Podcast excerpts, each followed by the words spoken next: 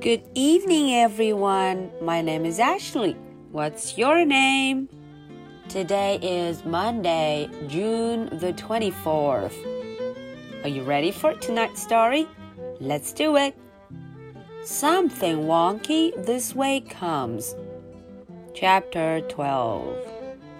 诶，在前一章 Chapter Eleven 第十一章的故事中啊， 嗯，大家都知道 Mrs. Watson 哭得很伤心。Mrs. Watson was crying. Why was Mrs. Watson crying? Because Mercy went missing. Oh no, Mercy 走丢了呢。我们来看看这十二章的故事中，大家会怎么来找他，或者能不能找到他呢？Let's look at chapter twelve. Leroy Ninker heard people screaming about monsters. 咦，很多人呐尖叫着说看到了怪兽 monsters。Leroy Ninker 听见大家的尖叫了。Leroy Ninker heard people shouting about pigs. 呜，也有很多人在叫着，呜，有一只猪。There is a pig. Leroy Ninker 也听见了。Leroy Ninker saw a woman with a net run past concession stand. 捕。利荣与林可还看见一个人手里拿着一个碗跑了过去。What are you trying to catch? said Leroy Ninker. 嗯，Leroy hmm, Ninker What are you trying to catch? A pig, said the woman with the net. Hmm, 这家伙说我要去抓一只猪。A pig. A pig? said Royninker. That's right, said the woman. Hmm, 嗯，Royninker 问了，抓一只猪啊，a uh, pig。That's right，对呀，我就是要去抓猪。Leroy Ninker 有好主意。You are not going to catch livestock with a net. What you need is a lasso.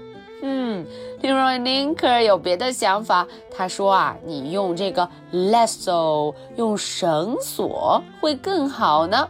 Yippee! 好像他要登场了。Mr. Watson and Mrs. Watson and Stella and Frank and Baby shouted, Mercy! Mercy! Mercy! 哦，大家都在找他，Mercy! Mercy! Mercy! Should you remain calm? You most definitely should remain calm. Officer Tomilello 大声地对大家说：“安静，冷静，不要乱动。You must remain calm，不要慌张，不要叫了。” At the ticket counter, Beatrice Leopaleoni took her glasses off and put them back on.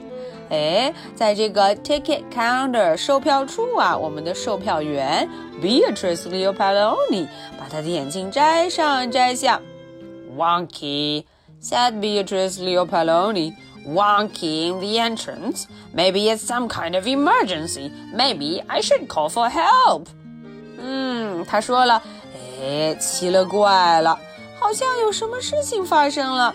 我好像应该打个电话求救 ，call for help，求救，call for help。Beatrice Leopoloni adjusted her glasses.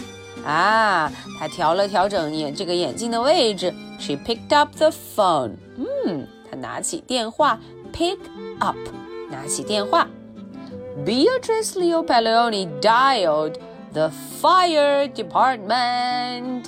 哈，她打电话给了谁呀 ？Fire department，消防队，Fire department。All right, so that's the story for tonight. Are you ready for my two questions? Question number one Who is going to help? 嗯，这个时候啊，有谁想要来帮忙呢？这家伙特别爱说一句“你必有”。嗯，这下小朋友知道了吧 ？Who is going to help?